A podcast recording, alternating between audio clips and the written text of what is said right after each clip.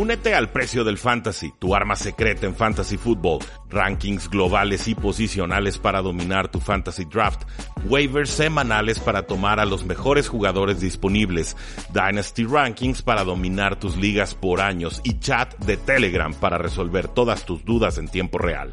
Visita stam.store diagonal precio NFL o da clic al link en este episodio para suscribirte.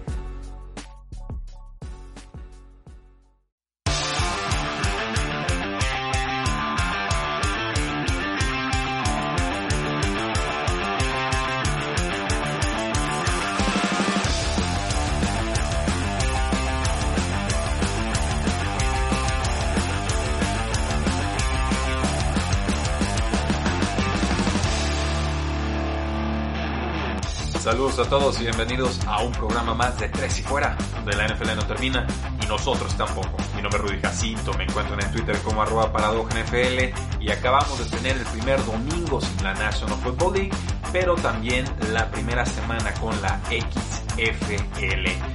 Me parece que empieza bien la XFL. Me gustó los pocos partidos que me aventé. Me estuve viendo el de los Dragons de Seattle contra los Defenders de DC. Y también vi parte del juego de los Battlehawks contra los Renegades, además de algunos highlights. Y me parece que, que en términos generales cumple en la semana 1 la XFL. El modelo de repetición instantánea me pareció ágil. La mayoría de las reglas que implementaron me parece que suman al espectáculo. Eh, quizás algunos de los golpes eran exageradamente fuertes, de lo cual puede ser algo de lo que peque una, una liga nueva que quiere impresionar a nuevos aficionados. Eh, pero en líneas generales me parece que la liga debuta con éxito. Incluso se está hablando de que en el primer partido de la XFL, o sea, en el debut hubo 3.3 millones de televidentes en ABC. Esto me, parece fantástico, parece haber hambre por más fútbol americano y por supuesto eh, no todas las ofensivas que vimos fueron prometedoras, eh, no hay suficientes mariscales de campo para tener una liga calibre NFL, si en la NFL no alcanzan los mariscales de campo, pues imagínense en la XFL, pero sí vimos algunos jugadores destacados, entre ellos por ejemplo el quarterback PJ Walker de Houston, que eh, gana 37 a 17, que tuvo casi 300 yardas de ofensiva total además de cuatro eh, pases de touchdown. También ahí Nueva York le gana 23 a 3 a Tampa Bay. Pobre juego de los mariscales de campo, además de buenas eh, defensivas. Y, hoy también ahí quedó trabado ese, ese, partido. Hubo otro, el de San Luis y Dallas, pues queda 15 a 9 a favor de, de San Luis, de los Battlehawks. Esto pues más por diseño creo yo que por malas ejecuciones. El coach de los Renegades es Bob Stoops, que es una mente defensiva y pues obviamente su prioridad era que fuera un juego feo y trabado y, complicado, ¿no?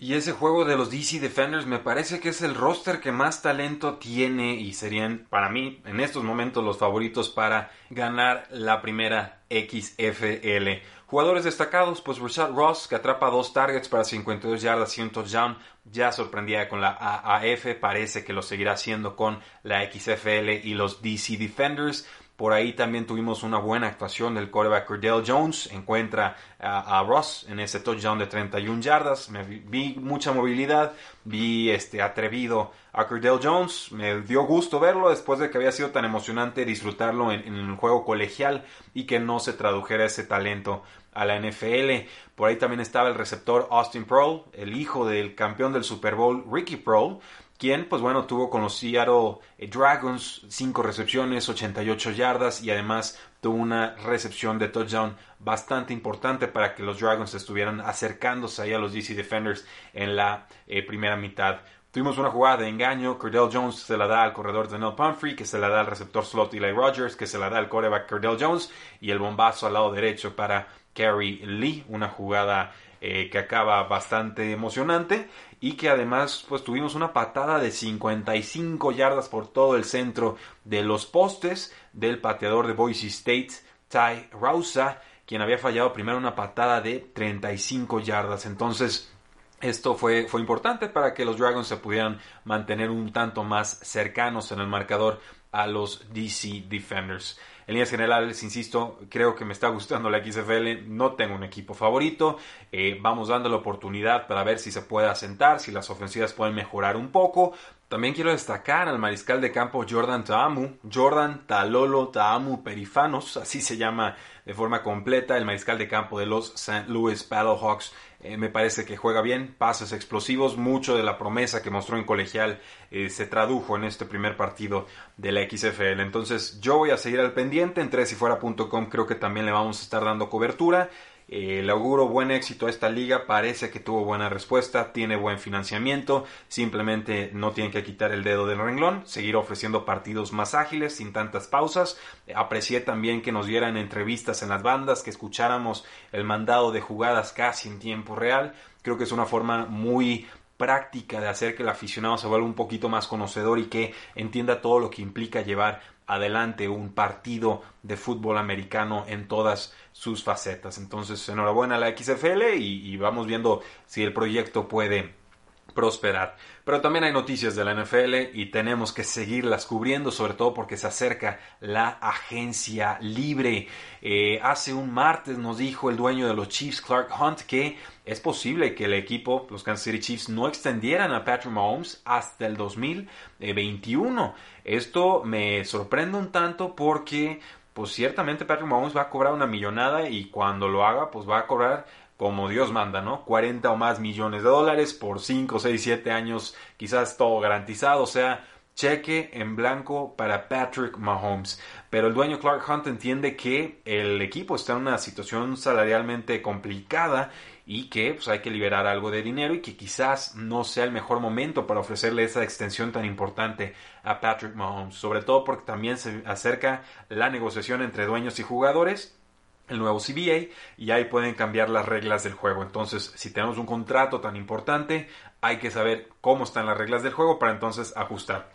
No queremos inventos, no queremos accidentes, no queremos comprometernos a algo que quizás eh, con el cambio de, de formato, de reglamento, termine siendo perjudicial para el jugador o para el equipo. Entonces yo creo que es razonable, pero sí pensaría que mientras más pronto lo firmen mejor porque su precio no va a ser más que seguir subiendo y subiendo conforme se vaya acercando Patrick Mahomes a la agencia libre.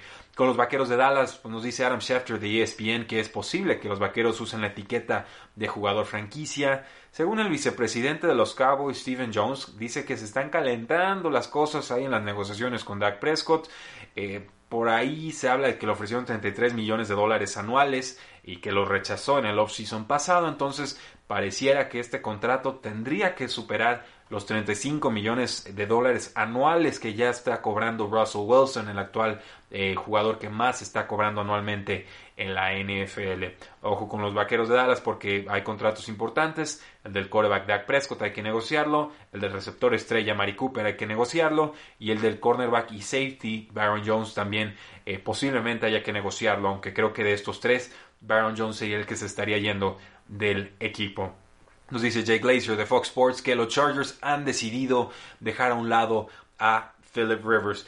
Tiempo después salió Glazer a decir que sus declaraciones se sacaron de contexto y que no estaba dando el, no definitivo Chargers a, los, a Philip Rivers, simplemente que le parecía que todo estaba apuntando en esa dirección. Yo sí creo que la era de Philip Rivers ya terminó con los Chargers. Fue muy pobre lo que nos mostró el año pasado. Se habla de que podría llegar a los Colts, se habla de que podría llegar a los Tampa Bay Buccaneers. Eh, pero mostró muy poco, ¿eh? Mostró muy, muy poco. O sea, si lo queremos como mariscal de campo puente en lo que se desarrolla otro coreback que tomen en draft, puede ser. O sea, me podría animar, pero no sé si lo que pueda ofrecer Rivers en estos momentos eh, vaya a ser suficiente para lo que creo que el jugador va a estar tratando de cobrar, que serían unos 20 millones de dólares para eh, arriba. Con Drew Brees, el coreback que es agente libre con los Santos de Nueva Orleans, dice que va a tomarse un mes para reflexionar sobre si quiere regresar o no a la NFL. Ya a sus 41 años tuvo el mejor coreback rating de su carrera con 116.3. Eh, fue su temporada NFL número 19, la 14 con los Santos de Nueva Orleans. Y, bueno, ahora sí que pues, es el líder en yardas, es el líder en touchdowns. Y parece que se lo está tomando en serio. O sea, que si hay un porcentaje real una posibilidad real, factible y tangible de que Drew Brees no regrese para el 2020. Yo pienso que va a volver y creo que también va a regresar Tyson Hill, que es otro agente libre. Esto complicaría el renegociar contrato con Teddy Bridgewater, que también es un agente libre, y por eso creo que Teddy estaría jugando en otro equipo para el 2020. Sí creo que está dispuesto a dar un, descuento al equipo, a los Santos, por lo bien que lo han tratado, porque le dieron oportunidad de ser titular y de reflotar su valor en NFL, pero eh, también creo que va a haber equipos interesados en los servicios de Teddy Bridgewater. Entonces es una, situación a monitorear, pero todo depende de si regresa o no Drew Reese a los Santos de Nueva Orleans. Eh, con los Patriotas de Nueva Inglaterra nos dice el dueño Robert Kraft a TMC Sports que los Patriotas piensan recuperar y volver a firmar a Tom Brady. Ninguna sorpresa ahí, no pueden hacer nada en específico, o más bien tendrían que negociar ese contrato antes de mediados de marzo, que es cuando empieza el periodo legal para negociaciones con otros equipos, el legal tampering period, como se le dice en los Estados Unidos.